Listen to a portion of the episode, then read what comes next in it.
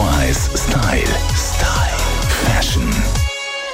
Wir haben uns die letzte Zeit in der Fashion-Rubrik intensiv den Schuhtrends gewidmet. Heute aber geht es dafür an die Säcke bzw. an die Handtaschen. Trends verraten euch jetzt Stylistin Melanie Cantaluppi.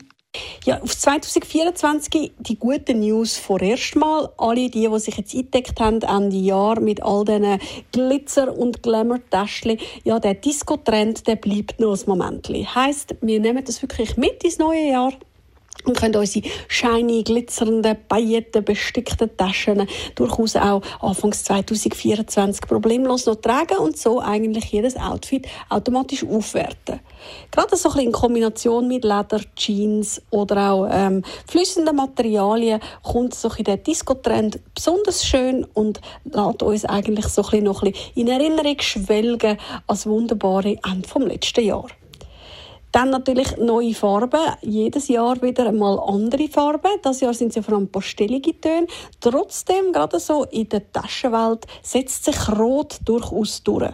Rot eigentlich auch ein Allrounder, durch das er eigentlich so ein bisschen wie ja, dazu kann gestylt werden und zu einem Eyecatcher wird.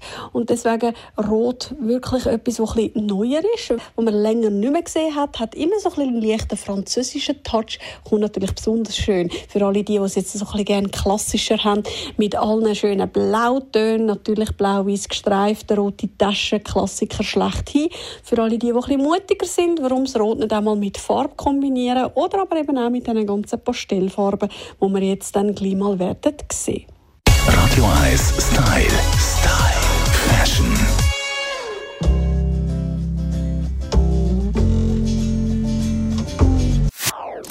Das ist ein Radio 1 Podcast. Mehr Informationen auf radio1.ch.